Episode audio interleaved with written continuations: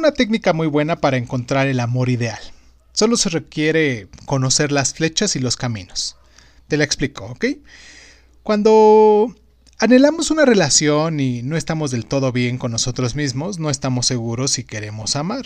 Entonces nos encontramos con las famosas flechas.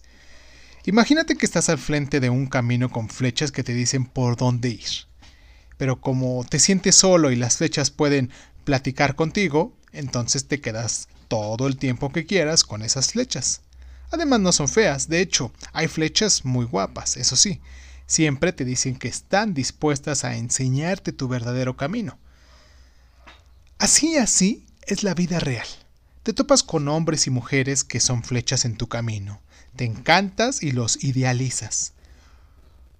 Por ellos ves entre líneas que van diciéndote frases como no estoy preocupado, no me siento seguro, vengo de una relación y no sé lo que quiero, dame tiempo, entre tantas otras cosas que vas escuchando, ¿eh?